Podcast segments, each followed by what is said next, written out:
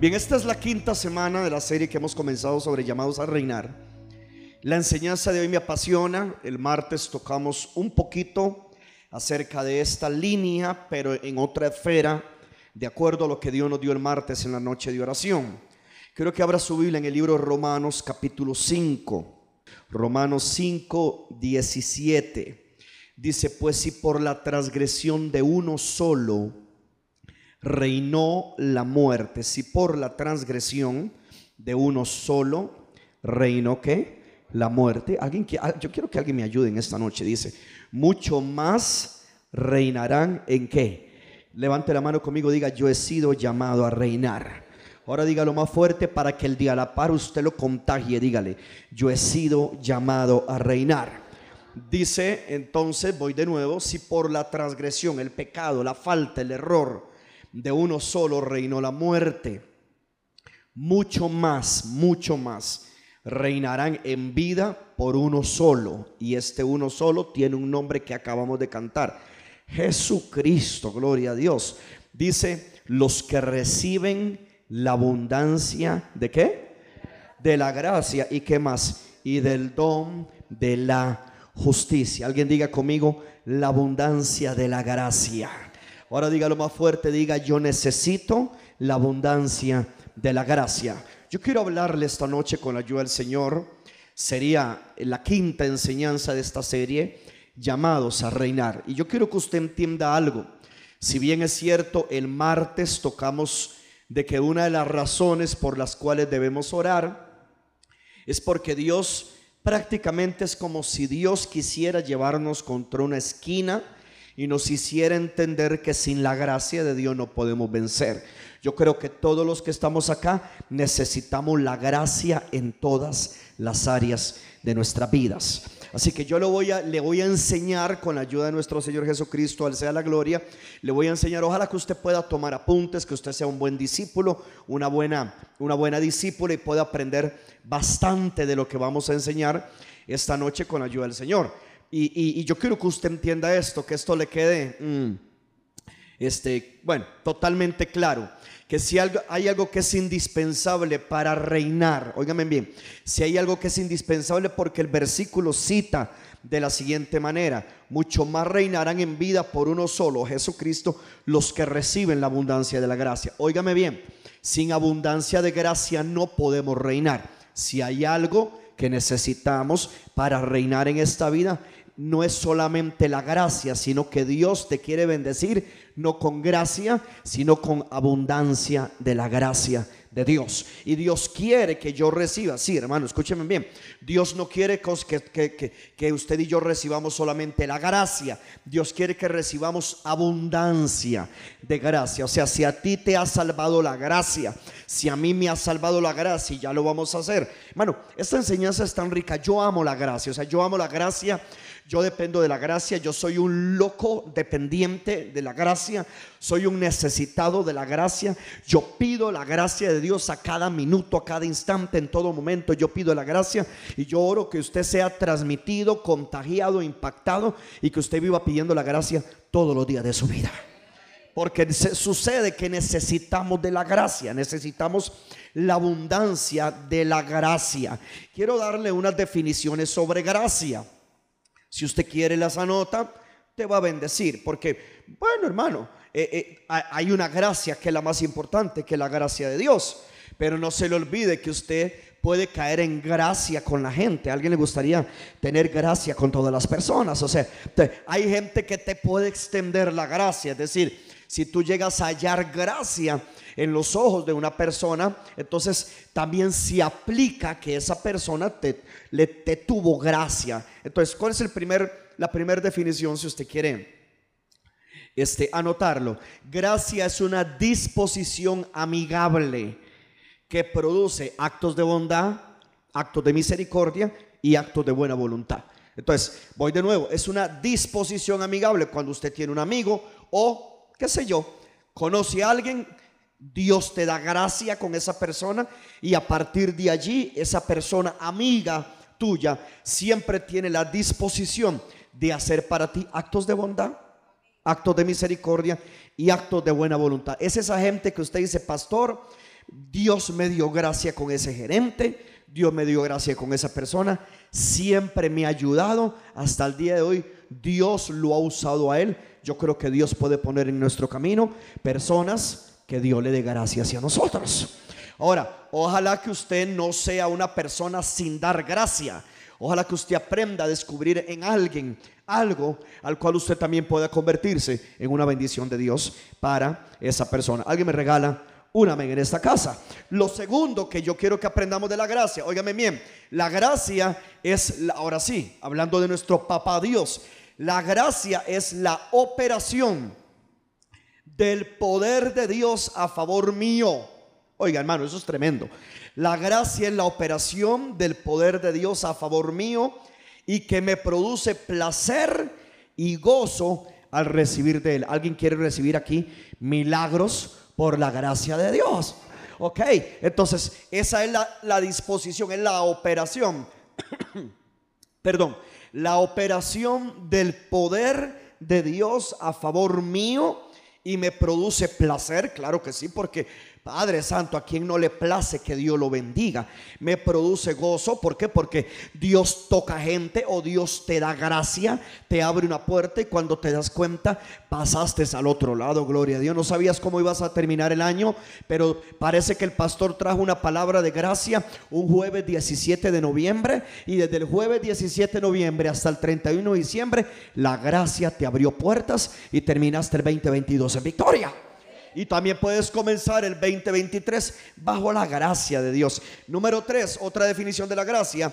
La gracia es la acción de Dios mostrando su amor. Óyeme bien, es la acción de Dios mostrando su amor para cambiarme y para transformarme. Y usted que está aquí conmigo, usted yo no sé si es igual al pastor, pero yo necesito la gracia que me cambia y la gracia que me transforma, porque yo creo que cada día podemos estar mejor delante de la presencia de Dios.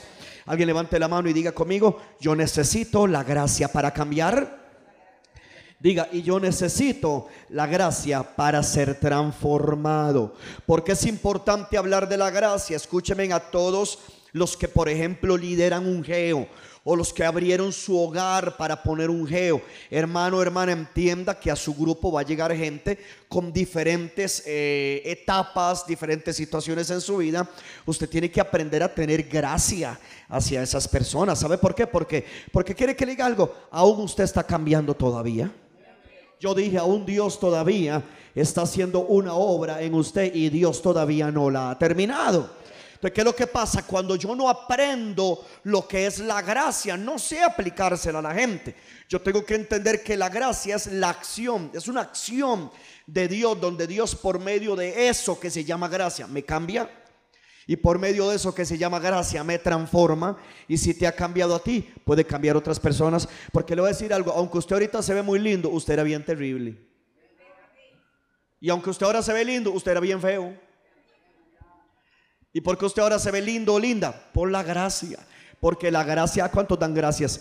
Que la gracia nos ha ayudado hasta en eso, gloria. Ok, eso es la gracia.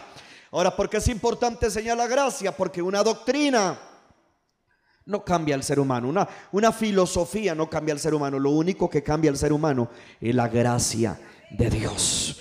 Quiero que vayamos al libro de Tito. Vamos a dar un paseo bíblico por lo que es la bendita y maravillosa gracia. I love the grace. Yo amo la gracia. Amo la gracia de Dios porque para mí es demasiado importante. Y por eso, para que usted pueda tener victoria, tiene que abundar y recibir la abundancia de la gracia. En Tito, Tito, busque Tito, capítulo, vuelva a ver al hermano que está a la par, dígale, ¿por qué no busca Tito? Si usted anda un teléfono y puede abrirlo, dígale, dígale, busque Tito, Tito. Tito, alguien dijo que Tito era el apóstol chineado. Tito, no, no, no. Dejes esas cosas. Ok.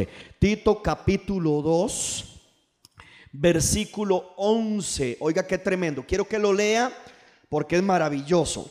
Tito 2.11 dice, porque la gracia, léalo conmigo. ¿Porque qué? Porque la gracia de Dios que se ha manifestado para salvación a quién. ¿Y sabe qué significa todos los hombres? Todos. ¿Sabe qué va a salvar Costa Rica? La gracia de Dios. ¿Sabe que va a hacer que el cielo se llene de una fiesta poderosa? Porque le voy a decir algo, hermano, el enemigo no va a ganar, las bodas del Cordero se van a llenar y mi Cristo va a tener victoria. Ahí va a estar su familia y la mía. Alguien grita, amén, en esta casa. Y en la gracia, diga conmigo la gracia.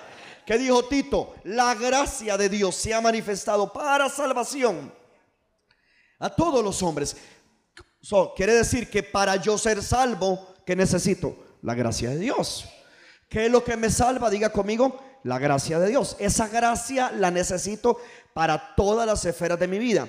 Al inicio de la enseñanza yo tenía solamente Tito 2.11, pero es imposible no extenderme. Yo quiero que, que lea los pasajes que sigue porque son demasiado poderosos. Dice, porque la gracia de Dios se ha manifestado para salvación a todos los hombres.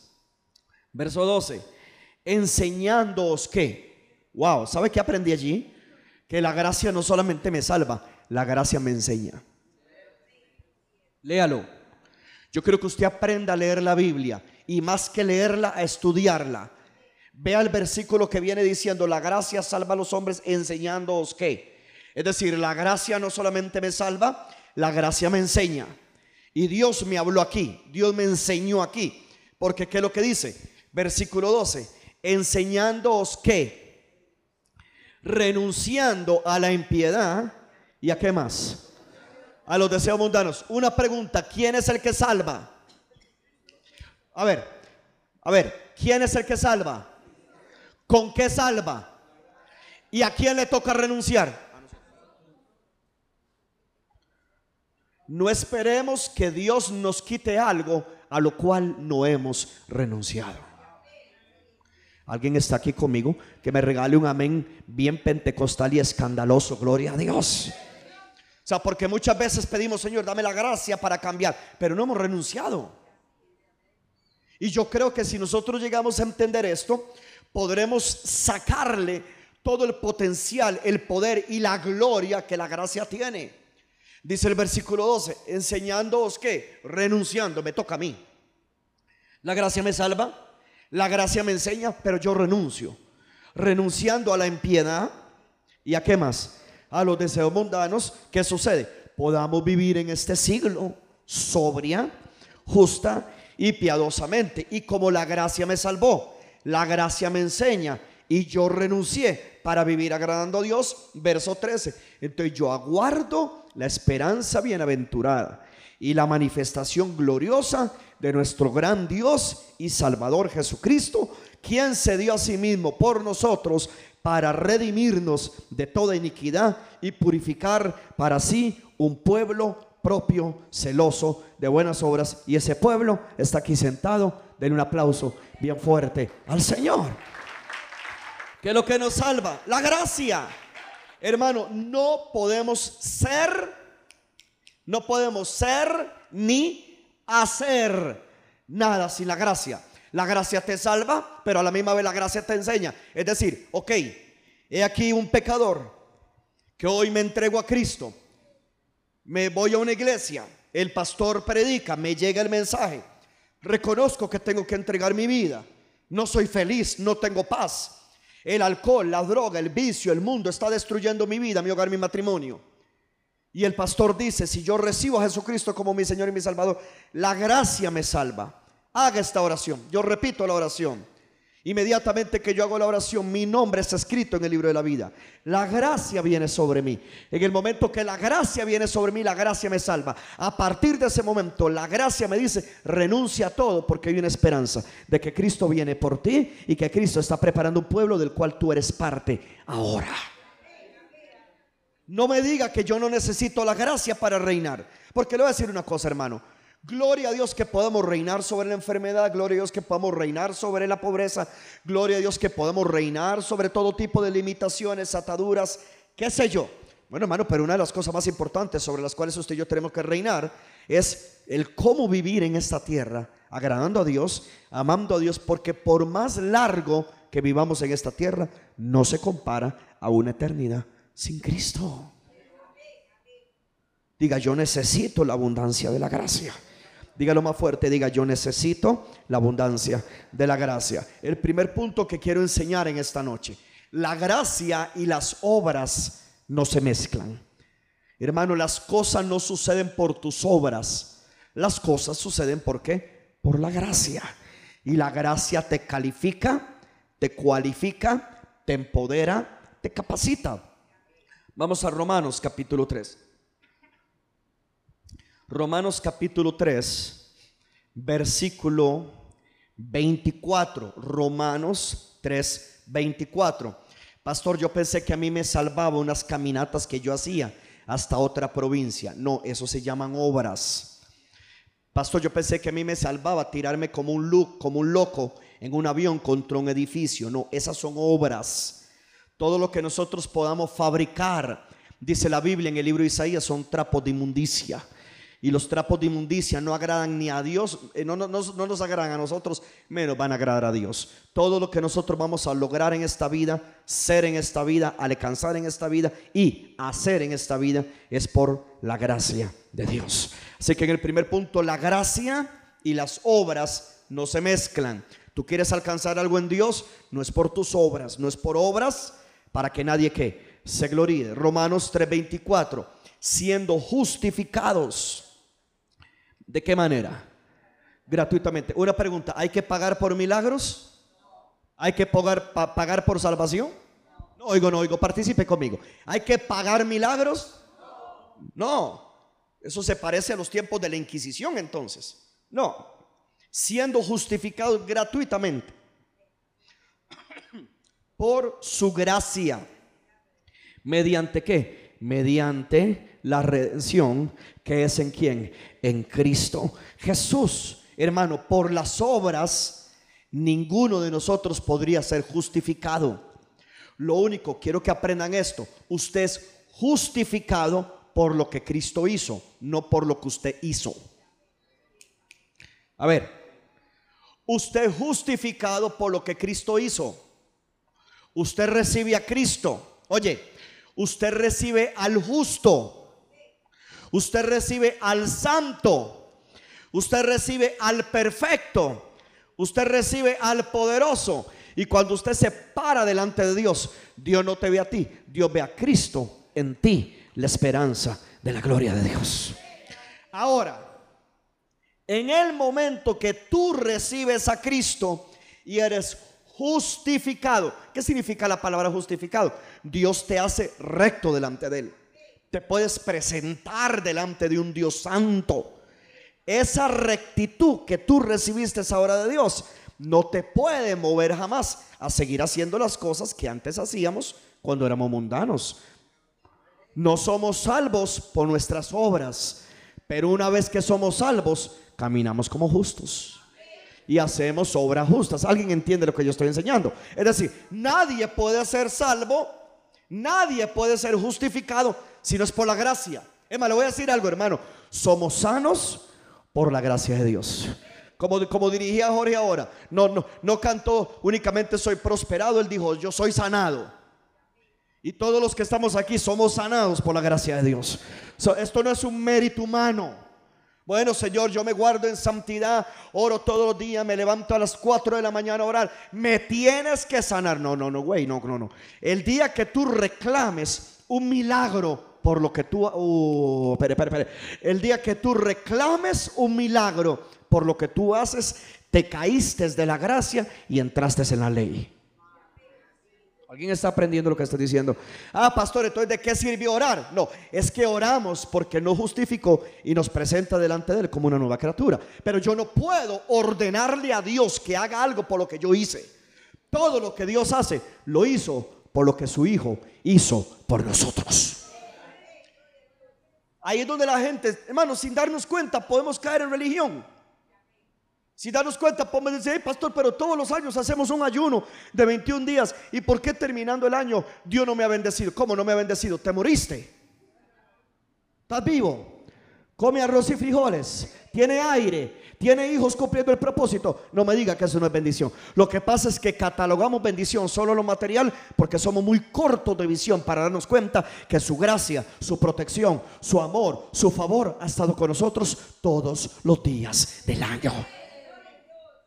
Y te voy a decir una cosa, en una que va, una que viene, recibes una respuesta sobrenatural de Dios durante los 11 meses que quedan después de hacer el ayuno en enero, en algo Dios se glorifica, pero no hay un año que busquemos a Dios y Dios se quede sin responder, porque Dios es bueno y para siempre es su misericordia. ¿Alguien puede aplaudir al Dios fiel que nos ha salvado por la gracia de Dios? Alguien diga conmigo, gloria a Dios. Diga, yo soy salvo por gracia. Diga, yo soy sano por gracia. Grite, yo soy libre por gracia. Diga, yo soy bendecido por la gracia. Si va a aplaudir, aplauda y dele gloria a Dios bien fuerte. Aleluya. Ahora, una de las cosas que es bien importante, hermano, la gente que conoce la gracia se mantiene firme.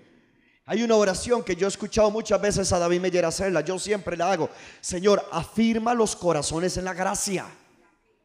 Cuando usted va al libro de Hebreos en el capítulo 13, no es necesario que lo crea, eh, que, lo busque, créame. Después de que dice que Jesucristo es el mismo de ayer, de hoy de siempre, dice que hay un grupo de gente, hay un grupo de gente que se dejan llevar por un montón de enseñanzas. Vamos a buscarlo, hija. Póngame Hebreos 13 para que luego no diga, el pastor, el pastor por algo dijo que no lo buscaron. Hebreos capítulo 13 en el versículo 7. Póngame el 7 para ver. Ok, acordaos de vuestros pastores que os hablaron la palabra de Dios Considerad cuál haya sido el resultado de su conducta e imitad qué. Su fe inmediatamente nos conecta con el pastor más bello, más hermoso, jamás comparado. El versículo 8. ¿De qué pastor nos podemos pegar? Jesucristo. Él es el mismo de ayer, de hoy y de cuándo. Y de por los siglos. Versículo 9. No os dejéis llevar. Y esto muy importante, iglesia. Máxime en estos últimos tiempos, alguien está aquí conmigo, dice la Biblia que muchos van a ser engañados, siguiendo espíritu de error. Hermano, imagínense que la Biblia habla de refugios de mentiras en el Viejo Testamento. Hay gente que hoy en día se refugia en barbaridades y mentiras. Dice, no os dejéis llevar de doctrinas diversas y qué más Hermano, por eso tenga mucho cuidado usted estar oyendo todo. Hermano, deje de estar viendo todos los videos, todo lo que escriben, todo lo que ponen. Aprenda. Alguien está aquí conmigo. O sea, déjeme enseñarle. Si soy su pastor, déjeme enseñarle. Deje de andar viendo todo lo que dice pastor adelante, porque usted no conoce la vida de esa persona. Y las palabras que ellos hablan son espíritu y son vida. Usted no los conoce. Al buen entendedor. Pocas palabras. Ok. No os dejéis llevar de doctrinas diversas y extrañas. ¿Por qué? ¿Por qué? Porque buena cosa es afirmar el corazón con qué? Con la gracia. Diga conmigo, hay una verdadera gracia. Diga conmigo, hay una verdadera gracia. No se deje engañar por iglesias, pastores que no son pastores, son falsos profetas, pseudo pastores que hablan de una gracia pecaminosa que no importa que pequemos, no nos perdemos. Eso es mentira del diablo. Por cuanto todos pecaron, están destituidos. El alma que pecare, esa morirá. Eh, eh, eh, la paga del pecado es que la muerte. O sea, por todo lado hay versículo. Ahora, si yo recibo a Cristo, la dádiva de Dios es vida eterna en Cristo Jesús. Pero hay una gracia irresponsable, una gracia que hace más bien se convierte en una grasa porque la gente resbala y vive de pecado en pecado. No, hay una verdadera gracia. No escuche a cualquier persona. Bueno es afirmar el corazón con la gracia. Yo declaro que Maranata Heredia tiene su corazón afirmado en la verdadera gracia de Dios. Estas cosas son muy importantes y le toca a su pastor enseñarle. Quien no conoce la gracia, oiga qué poderoso es esto, quien no conoce la gracia no podrá ver las manifestaciones de la gloria. ¿Cómo es eso? Repito, quien no conoce la gracia no podrá ver las manifestaciones de la gloria. ¿Por qué? Porque yo sé que la gloria se manifiesta por la gracia de Dios. Y cuando yo necesite, alguien está aquí conmigo, cuando yo necesite ver la gloria de Dios en alguna área de mi vida, y yo conozco la gracia, yo no le voy a permitir al diablo que me condene, que me acuse o que me haga sentir un pecador o lo que sea. Yo sé que lo que Dios va a hacer por mí, lo va a hacer por la gracia de Dios. ¿Y eso qué va a hacer? Que se manifieste su gloria. Lugares que, óyeme bien, lugares que no conocen la gracia, jamás van a poder ver la gloria de Dios. Mientras usted conozca la gracia, Usted verá la gloria de Dios. ¿Sabe que yo entendí después de que yo me puse a estudiar en esta tarde? Yo entendí, oigan esto, oigan esto. Yo entendí, hay una frase, hay una frase que se usa mucho en el cristianismo que es, mire esa gente cayó de la gracia. Yo no sé si usted lo ha escuchado, si usted es estudioso, si usted es lector de la Biblia, si usted ha escuchado palabra por muchos años. Mire, esa gente cayó de la gracia. Hermano, caer de la gracia no necesariamente significa que se descarrió. Caer de la gracia significa de que habiendo tú puesto tu mirada en Cristo y lo que su sacrificio hizo por ti en la cruz del Calvario y habiendo tenido plenitud en lo que Cristo hizo por ti y agarrarte de esa gracia por lo que Cristo hizo por ti, caer de la gracia es quitar la mirada de lo que Cristo hizo en la cruz y buscar otras cosas para yo tratar de agradar a Dios y ser salvo. No, cuando yo estoy en la gracia, yo sé lo que la gracia hizo por mí. Yo sé lo que Cristo hizo por mí. Yo sé que no hay mérito humano que yo haga. Es, es contraproducente, estéril, inhóspito, infructuoso. Yo tratar de competir con alguien que tiene una gracia porque esa gracia Dios se la dio a esa persona. Él tiene una gracia, yo tengo una gracia, usted tiene una gracia, todos tenemos una gracia. Hermano, y cuando yo tengo mi mirada puesta en lo que Cristo hizo por mí, hermano, yo sé que Cristo lo hizo por todos, pero usted tiene que aprender a ver a Dios como alguien personal. Y usted saber que Dios hizo algo por ti, por ti, por ti, por ti en la cruz del Calvario. Y que usted no tiene que rellenar, no tiene que agregarle nada a lo que Cristo hizo perfecto en la cruz del Calvario para ti. Y eso es la gracia. Diga conmigo, mi familia va a ser salva por la gracia.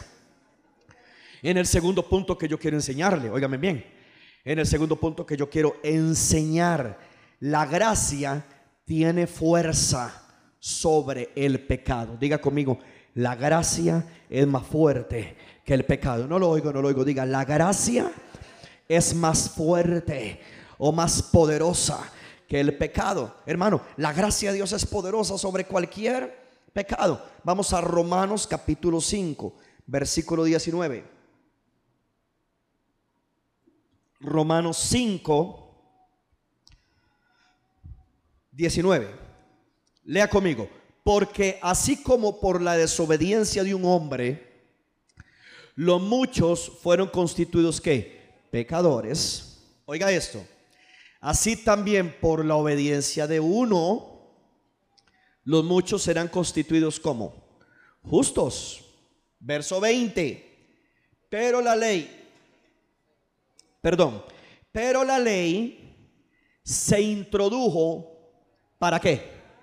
No, necesito que lo lea para que aprenda. Porque a mí me llenó. Ay, que es que, hermano. Espere, espere, espere. Espere, espere. Dios es lo, Dios es lo máximo. Mano, yo estoy. A mí me impacta Dios. Yo. No hay algo en la Biblia que, que después de veintipico años de leerla, siempre me impacta. Y hoy me impactó el versículo 20. Pero la ley la ley. ¿Cuántos saben que ya no estamos en la ley? Ok. La ley se introdujo para que qué? Oh, claro. Porque si no había ley, no sabíamos cuando algo era pecado. Ahora sabemos que es pecado porque hay ley. Entonces, cuando la ley entró, los hombres, hey, cuando la ley entró, ya los hombres pecaban. No hay tiempo para devolverse desde el versículo 12 de Romanos 5 que hemos estado enseñando. Ya la gente pecaba. Ahora, cuando entra la ley, sobreabundó. Eh, le voy a poner un ejemplo. Le voy a poner un ejemplo. Jorge, imagínate que nadie tenga que tributar en Costa Rica. Wow, todo el mundo se viene a vivir a Costa Rica. Pero de un pronto a otro dicen, ahora va a entrar una ley que todos los que tienen ingresos de más de 200 mil colones, o sea, cualquiera, ¿cuál es el salario mínimo? 300. 300 y resto. Ok, que todo el que recibe ingresos por más de 250 mil, muy por debajo del mínimo, más de 250 mil, todos tienen que tributar porque ahora hay una ley. Hermano, ¿quiere que le diga algo? En el momento que esa ley entra, hasta los que no eran culpables son culpables. Lo mismo pasa con la ley de la palabra.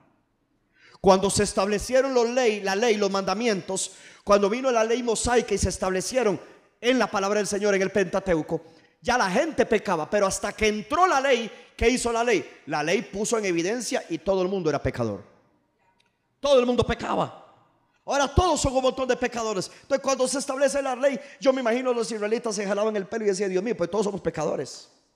¿Cómo cumplimos la ley? Pero entonces Dios que es tan grande, yo dije Dios que es tan grande y tan... ¿Qué dice? Pero la ley se introdujo para que el pecado abundase.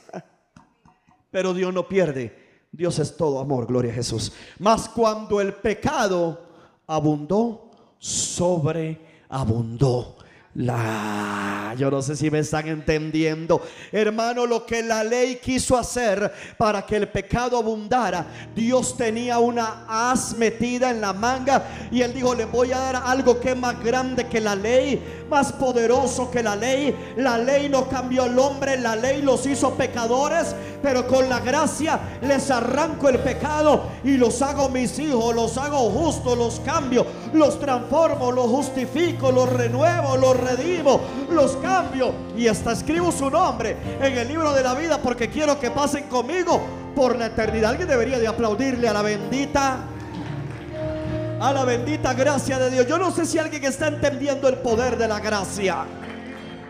A mí me bendijo. Bueno, hay, hay verdades que usted con los años se le hace más palpable. Hay verdades que usted llega a ser como Job de oídas que había oído más ahora. Ahora mis ojos te ven. Ahora, Señor, yo entiendo que la ley hizo que abundara el pecado, pero vino la gracia. ¿Y qué dice? Sobreabundó la gracia. Verso 21, para que así como el pecado uh, reinó para muerte, se subió algo, ¿verdad? Me, me, siento así como que estoy predicando en Mercurio, en Marte. Ok, para que así como el pecado reinó para muerte, Léalo, lea su Biblia.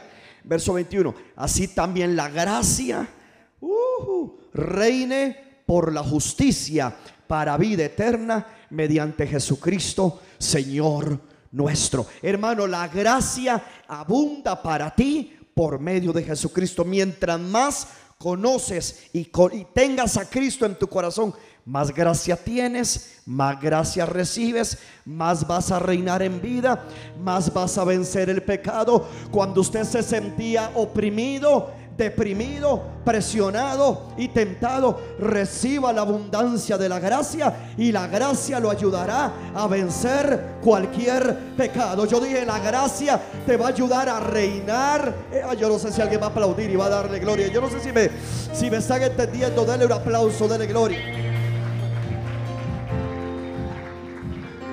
la gracia, la gracia es más poderosa que el pecado. ¿Se da usted cuenta por qué? Si nuestros jóvenes hoy en día, y no solo los jóvenes, un montón de gente recibiera esta palabra, no se quedarían condenados en la casa, acusados, porque tal vez le fallaron a Dios, hermano, buscarían la gracia. La gracia los liberta, los transforma, los salva, los cambia, los hace una nueva persona. Vea lo que dice 1 Timoteo 1.14. 1 Timoteo 1.14. 1.14. Búsquelo, búsquelo. Pero la gracia, uh, otra vez la gracia. I love this. Pero la gracia de nuestro Señor fue que fue más abundante con la fe y el amor que es en Cristo Jesús. O sea, cuando usted recibe la fe y usted recibe el amor, una revelación de la gracia mayor vendrá sobre ti gracias al amor y a la fe en Cristo. Vea lo que dice el verso que sigue, el versículo 15. 15. Palabra fiel y digna de ser recibida por todos. Cristo Jesús vino al mundo estas son las bases cuando se trajo el Evangelio a cambio aquí. Estos eran los versos que usábamos. Que Cristo Jesús vino al mundo para salvar a, salvar a quién. A ver, a ver, ¿salvar a quién? A los pecadores, de los cuales qué? Levante la mano, diga, yo soy el primero. Diga, yo era feo y terrible. El verso que sigue, el 16, hijita. Pero por esto, por esto fui recibido. Oh, aleluya. Yo no sé si los músicos me están oyendo, si los que están allá me están. Fui recibido a misericordia para que Jesucristo mostrase en mí el primero toda su clemencia para ejemplo de los que habrían de creer en Él para vida eterna. Familia, crea que si Dios te salvó a ti, puedes salvar toda tu casa. El verso que sigue, hija amada, hija amada 17. Por tanto, al Rey de los siglos, inmortal, invisible, al único y sabio Dios, sea el honor y sea la gloria por, oh, aleluya, por los siglos de los siglos. Me salvó a mí, va a salvar mi casa. Yo soy el primero de los pecadores. Él tuvo clemencia y el que me ve a mí va a decir, si salvó a Jeffrey, me puede salvar a mí. Si salvó a Julio, puede salvar a la familia Novelo. Si salvó a Araceli, si salvó a Jorge, si salvó a Hugo, si salvó a Hazel, puede salvar a toda nuestra familia. Apláudale al Rey de Gloria. Dele gracias por la gracia. Alguien diga conmigo, hay poder en la gracia. Ay, pastor, pero es que en mi familia, en mi familia hay droga, hay, hay alcohol, hay mucho, pastor, mucho. De verdad, de verdad. Uy, sí, pastor, viera, usted abre la refri y viera cómo está esa cosa llena de, de esas cosas. Donde abundó el pecado, sobreabundará la gracia de Dios. La gracia es mayor que el pecado. Yo dije, la gracia es mayor que el pecado. Un día su familiar va a detestar ese cigarro, esa piedra, esa raya, esa droga, esa religión. Un día se va a levantar odiando esa porquería. Y la gracia lo va a cautivar. yo amo la gracia. Y no importa el pecado que usted haya cometido. En serio, pastor, no importa. Mientras no haya blasfemado contra el Espíritu Santo. Ahí sí que solo Dios trata contigo. Yo no puedo hacer nada. El mayor pecado de todos, ¿cuál es, pastor? El adulterio. No, el mayor pecado, pastor, la fornicación, ¿verdad, pastor? ¿Cuál es el mayor pecado? Pegarle a la doña tampoco, pegarle al doño tampoco. ¿Cuál es el pecado más grande que no tiene perdón? Rechazar a Jesucristo que Él es la gracia de Dios. En el momento que tú recibes a Cristo, su gracia está disponible para vencer cualquier pecado. Vamos a Efesios capítulo 1. Muy rápido, me quedan 16 minutos para 15 puntos. Ok. Efesios 1, 7. 1, 7. ¿Alguien está recibiendo algo de Dios? Bien. Efesios 1:7, en quien tenemos redención. Uy, mire, en quien tenemos qué? Redención, ¿por qué? ¿Por qué? ¿Por qué? ¿Por qué? ¿Por qué? Diga conmigo, yo soy un redimido, diga, diga, diga. Oye, una pregunta, pero usted no fue la que, el, que cantó ahora, yo sé que fue la sangre, yo sé que eso lo cantaron. Esos cantos toman más fuerza cuando usted tiene revelación de la palabra. En quien tenemos redención por su sangre el perdón de pecados según la caminata que me pegué hasta otra provincia. No. En quien tenemos redención por su sangre, el perdón de pecados según los huecos que se me hicieron en la rodilla al sentarme sobre arroz y frijoles. Esos castigos que hacían, no. En quien tenemos redención por su sangre, el perdón de pecados según las riquezas de su gracia, que hizo abundar sobre vosotros, sobre nosotros, en toda sabiduría e inteligencia. Hermano, no importa el pecado que usted haya cometido, las riquezas de la gracia son más grandes, las riquezas de la gracia te perdonan y si usted los recibe, las riquezas de la gracia hasta te hacen inteligente para que no vuelvas a ser un bobo cayendo en las mismas cosas. Alguien es humilde y me regala un amén a eso.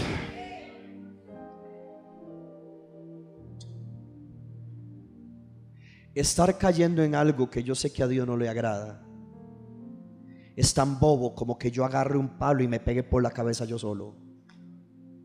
O sea, tú sabes que lo que estás haciendo no agrada a Dios. Entonces no tienes que seguirlo haciendo. ¿Qué dice el versículo? Porque hizo sobreabundar para con nosotros en toda sabiduría. O sea, la sabiduría me dice, Jeffrey, no siga haciendo eso. Reciba la gracia para cambiar. Reciba la gracia que te perdona. Pero sé sabio, sé inteligente. No te juntes con quien no tienes que juntarte. No andes donde no tienes que andar. Pero regáleme algo para que no retrocedas. Efesios 2, versículo 4. Todos estos versículos son el segundo punto, el de que la gracia es más poderosa que el pecado. Efesios 2, 4, 2, 4. Pero Dios que rico en misericordia por su gran amor con que nos amó, aun estando nosotros muertos en pecado, nos dio vida juntamente con Cristo. ¿Qué dice ahí? Por gracia sois que salvos, juntamente con el que no resucitó. Y asimismo nos hizo sentar en lugares celestiales con Cristo Jesús para mostrar en los siglos venideros las abundantes riquezas de su gracia. Las abundantes riquezas de qué? De su gracia en su bondad para con nosotros. Pero mire qué tremendo lo que dice el versículo 7. Dice, para mostrar en los siglos venideros las abundantes riquezas de su gracia para su bondad para con nosotros. Hermano, esto me gustó mucho porque sabe qué significa que usted y yo somos canales de la gracia. Cuando Dios a ti te ha mostrado su gracia, ayuda a otras personas, háblale a otros de la gracia de Dios. Levante la mano conmigo, diga, yo soy importante para Dios. Más fuerte, más fuerte, diga, yo soy importante para... Diga, yo soy un canal de gracia. Hermano, háblale a tu familia de la gracia. Coméntale a ese compañero de la gracia. Yo tuve el testimonio de un hijo nuestro aquí en la, aquí en la iglesia. Dios le dio gracia con un amigo. Él no conocía mucho del evangelio. Él me lo contó así. Me dijo, me dijo, papá, papá, yo no sabía nada. Yo tenía poco de estar en la iglesia. Casi no sabía nada de la iglesia ni de Dios menos. Y un día mi compañero de trabajo estaba pasando una prueba durísima con la mamá. La mamá estaba enferma, pasando un momento fuerte. Y yo lo veía él cabizbajo, deprimido. Y él se le acercó y le dice, te voy a decir una cosa, fulano, yo no sé mucho, pero te voy a decir algo. Lo que yo he aprendido en la iglesia es que tírese delante de Dios, derrame lágrimas y Dios lo va a ayudar porque así es como a mí me han enseñado. Así es sencillo. No uso versículos, no hablo en lenguas, no sintió fuego, ni sintió una gotita en, el, en la columna que lo hiciera estremecerse. No, no sintió nada de eso. Este compañero creyó lo que le dijo. ¿Y sabe qué sucedió? La gracia que había trabajado en nuestro hijo espiritual, cambiándole la vida, trabajó en el compañero y la mamá fue sanada. Porque somos canales de la gracia. ¿Sabe que nos debería de ayudar eso, hermano? ¿Sabe que nos debería ayudar? Tenerle más misericordia al hermano. No me están oyendo. Perdonar al hermano. ¿Sabe que me gustó mucho el domingo de lo que nos enseñó el Espíritu Santo? Aquel pasaje de Corintios 13 que dice que el que ama no guarda registro de ofensas. ¿Alguien está aquí todavía? Si usted tiene una persona que siempre le saca el mismo problema, siempre le repite tu falla, siempre pasa hablando de tus errores, esa persona le hace falta llenarse de amor. Porque todavía guarda un registro. Hermano, el que ha recibido la gracia sabe que un día usted lo perdonaron, ahora usted tal vez necesita perdonar a alguien, ayudar a alguien, y eso es lo que hace la gracia de Dios. Alguien da gloria a Dios por la gracia. Somos administradores de la gracia de Dios. Punto 3, voy terminando, son cuatro nada más. Punto 3. Estos son los más cortitos, el 2 era el más largo. Punto 3. La gracia tiene un poder. La gracia. Según de Corintios 9:8. Según de Corintios 9:8. Esa gracia trae sobre mí la manifestación del poder de Dios. Segunda de Corintios 9 8. Vuelve a ver a la persona que está a la par, dígale, ahora voy a pedir gracia para todo. Dígale, dígale que está la par, dígale, voy a pedir la gracia de Dios para todo. Es más, dígale, voy a pedir la gracia a Dios para que usted me lleve a cenar ahora. Gloria a Dios. Diga, diga, diga, aproveche. Padre, yo voy a pedir la gracia para que mi esposa me lleve, gloria. Ya, ya lo pedí primero, gloria a Dios. Que nos inviten nuestros hijos hoy. ¿Verdad, pastora? Nuestros hijos que nos inviten. Gloria a Dios. ¿Verdad, Alejandro? Que nos inviten nuestros hijos. Yeshua no, Yeshua se lo perdió. Ok. Segunda Corintios 9:8. Y poderoso es Dios. ¿Cómo es Dios? No oigo. ¿Cómo es Dios? Para hacer que abunde en vosotros muchos problemas. ¿No? ¿Cómo, cómo? Toda gracia. La gracia de Dios abunda por el poder de Jesús. La gracia es la manifestación del poder hacia nuestras vidas. Hermano, reciba esto. Dios va a intervenir con su poder sobre nuestras vidas cuando nos vea obedeciendo por la gracia de Dios. Romanos capítulo 16. Voy terminando casi. Romanos 16. Todavía tenemos tiempo. Romanos 16. Versículo 19.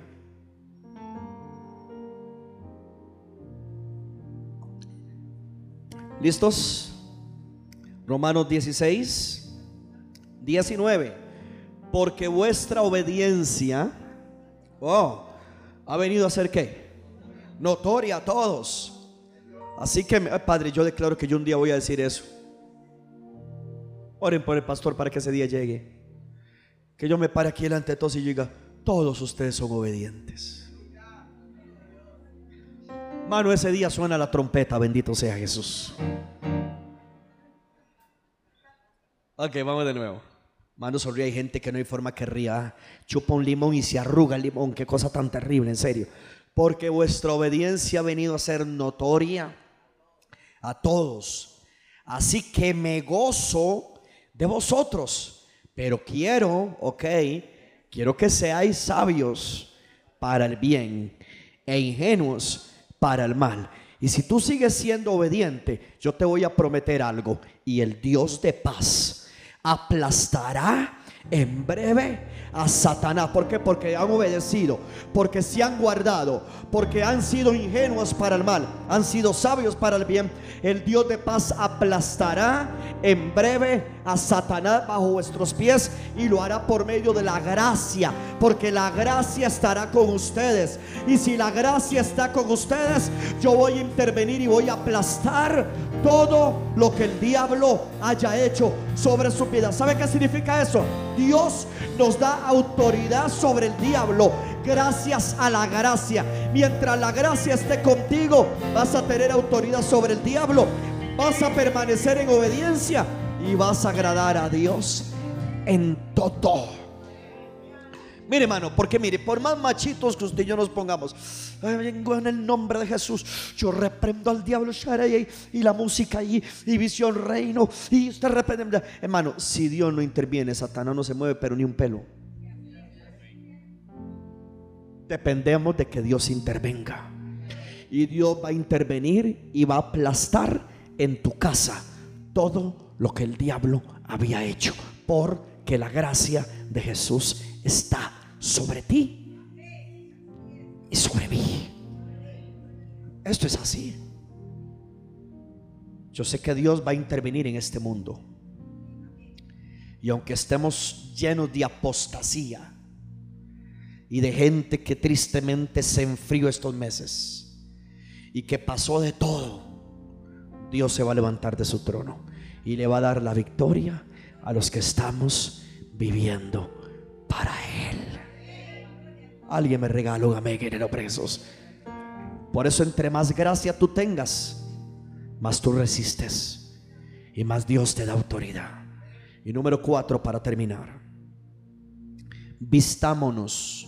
De vestirse, pastor, sí. Vistámonos de humildad para recibir su gracia y poder vencer sobre todo. Levante la mano conmigo y diga, yo me despojo de vestidos de orgullo y me voy a vestir de humildad. Primera de Pedro 5:5. Primera de Pedro 5:5. Igualmente jóvenes, está sujetos a los ancianos. Y luego dice, y todos sumisos unos a otros. Pero me gusta lo que sigue, revestidos de humildad, porque Dios resiste. ¿A quién resiste Dios?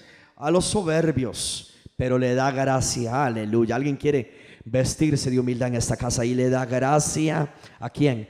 A los humildes. Versículo 6, humillaos. Versículo 6, humillaos pues bajo la poderosa mano de Dios para que Él os exalte cuando fuere que tiempo.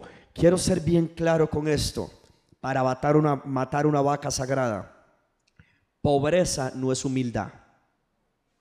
Hay gente que cree que solamente los pobres son humildes. No, hermano, hay gente pobre más orgullosa que el mismo diablo. ¿Cuál es la humildad bíblica? Aprendamos esto. Humildad bíblica es someterse bajo la mano poderosa de Dios. Eso es humildad. Cuando usted se somete, eso es ser humilde. Y le voy a decir algo por si usted no lo sabía, para que usted lo sepa. ¿Cuál es la poderosa mano de Dios? Los cinco ministerios. Los cinco ministerios en la mano de Dios. Los cinco ministerios es el apóstol, es el profeta, es el evangelista, es el maestro y es el pastor. Los cinco ministerios que Dios ha puesto sobre la iglesia. Cuando nosotros aprendemos a humillarnos bajo la poderosa mano de Dios y aprendemos a esperar en el poder de Dios, porque el poder no viene de los cinco ministerios, el poder viene de Dios. Pero Dios puso la mano para que nos humillemos bajo su poderosa mano y el poder poder de Dios vendrá sobre ti y sobre mí en el momento que Dios lo quiera y Dios nos va a levantar. Así que mientras usted sea humilde, prepárese para que le venga la gracia y pueda vencer lo que necesite vencer. Así que hermano, en ese humillarnos, Dios nos da mayor gracia y si el diablo nos ataca, lo vamos a poder resistir. Santiago capítulo 4 otro pasaje para que tenga bastante. Santiago capítulo 4, versículo 6. Santiago 4, 6. Él da mayor gracia. ¿Qué hace Dios? Él da qué? ¿Alguien quiere la abundancia de la gracia? ¿Alguien quiere mayor gracia? Wow. Mano, Dios guarda usted salga aquí diciendo, pastor, ayúdeme a orar porque yo siento que eso está trabado. ¿Usted para qué le hable de la gracia? Pastor, ayúdeme a orar porque a mí nadie me llama. Presento solicitudes de trabajo y nadie me llama, nadie me llama. ¿Para qué le hablo de la gracia? Pastor, ayúdeme a orar porque yo creo que de esta sí no me levanto. Con esta sí me muero, pastor. ¿Para qué le hablo de la gracia? Por Dios. Él da mayor gracia. Por esto dice, Dios resiste a los soberbios y da gracia a quién? A los humildes. Verso 7. Someteos pues a Dios. Resistid al diablo y que con la gracia lograrás hacer que el diablo huya de vosotros. ¿Quiénes son los humildes? Los que reciben la gracia. Le voy a decir quién es un soberbio. Soberbio es un arrogante. Soberbio es el que puede el que cree que puede actuar independiente de Dios. Yo nunca, hermano, el día que un predicador suba al altar creyendo que puede hacer las cosas sin Dios, ese día se va a quedar solo. El día que alguien que cante crea que puede cantar, tocar un instrumento, servir en escuelita, en cualquier área de la iglesia, sin la gracia se va a quedar solo. Usted necesita la gracia Kendall, mi hijo, necesita la gracia para hacer sonido. Aaron en el piano. Este, Rude en protocolo. Jorge cantando, etcétera. Todos necesitamos la gracia para todo. Usted necesita la gracia hasta para hacer bien su trabajo. Un soberbio es el que cree que puede actuar independiente de Dios. Tiene un complejo estúpido de Nabucodonosor. Dependemos de Dios. Un soberbio es el que cree que puede hacer todo bajo sus propias fuerzas. ¿Cuántos papás se han dado cuenta que las fuerzas para cambiar un hijo ya acabaron y necesita que Dios intervenga. Porque ya usted hizo de todo para que ese hijo cambiara. Y voy a ir más allá, hilando un poquito delgado a ver si alguien dice amén. Un soberbio es aquel que tiene un serio problema para someterse y ser obediente. No, yo soy el anfitrión y aquí yo mando. Si tú tienes un líder sobre tu casa, aprende a ser humilde. Trabaja en... Se me fueron los amenes de los anfitriones, se me fueron. Aprenda a trabajar en armonía con su líder. Que al fin y al cabo, aquí no importa que brille el líder o que brille el anfitrión. Aquí el que tiene que brillar se llama Jesús. Pero el líder está sobre el anfitrión. Porque ese es el orden. Ah, pastor, yo me someto a todo, pero que nadie me diga nada. ok. Con razón como que estás corto de milagros. Te voy a dar un consejo. Aprende a ser humilde. Aprende a someterte. Deja de cuestionar la autoridad.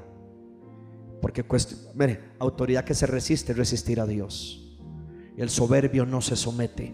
El humilde se somete y al humilde Dios le da gracia. Por eso si yo me someto, cuando el diablo me tiente, pero como yo estoy bajo una autoridad, estoy bajo la mano de Dios, estoy bajo los cinco ministerios y tras de todo me someto a Dios, Él me va a dar gracia. Y cuando venga el diablo yo lo puedo resistir, sea la tentación que sea, yo puedo resistirlo. Hermano, le tengo noticias, sí se puede resistir con la gracia de Dios. Y cierro con este verso para inspirarte a que aprendas a crecer todavía más en el conocimiento de nuestro Señor y de la gracia. Segunda de Pedro 3, 18.